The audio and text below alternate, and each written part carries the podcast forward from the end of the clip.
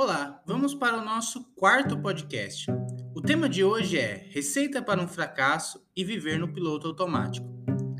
Quem nunca sentiu que estava no automático, vendo a semana passar rapidamente ou tomando um banho enquanto pensa milhares de coisas? A receita para o fracasso consiste em manter os hábitos arraigados sem perceber os nossos padrões de comportamento, que muitas vezes nos trazem sofrimento.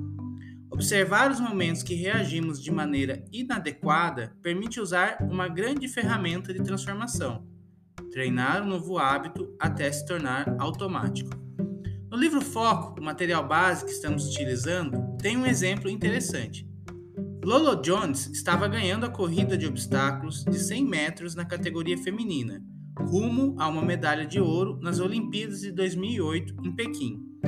Na liderança, estava vencendo os obstáculos sem esforço, até que alguma coisa deu errado. Inicialmente, foi muito sutil. Ela teve a sensação de que os obstáculos estavam vindo em sua direção muito rapidamente. Com isso, Jones pensou: cuidado para não relaxar, tenha certeza que suas pernas estão afiadas. Então começou a ter uma tempestade mental, esforçando-se mais que o normal e ficando tensa. Acabou terminando a corrida em sétimo lugar e depois teve uma crise de choro.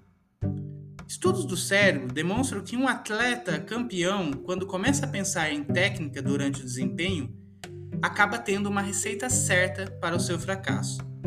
É por isso que os atletas de alta performance treinam tanto fisicamente quanto mentalmente, para deixar o corpo e a mente fluir em harmonia no momento necessário que podemos tirar como aprendizado em nossa vida pessoal? Uma questão importante é aprender a planejar o nosso dia de maneira realista, tanto no trabalho quanto na vida pessoal. Tirar alguns minutos para pensar em sua rotina e como pode tirar maior proveito do seu tempo. Sobrecarregar a atenção entorpece o controle mental. É nos momentos em que nos sentimos mais estressados que começamos a esquecer nomes, de pessoas que conhecemos ou deixamos nossos objetos em lugares que não lembramos. Aprender a controlar o estresse é aprender a usar seu tempo com qualidade e presença, delegando tarefas e buscando ferramenta, ferramentas para a sua saúde mental.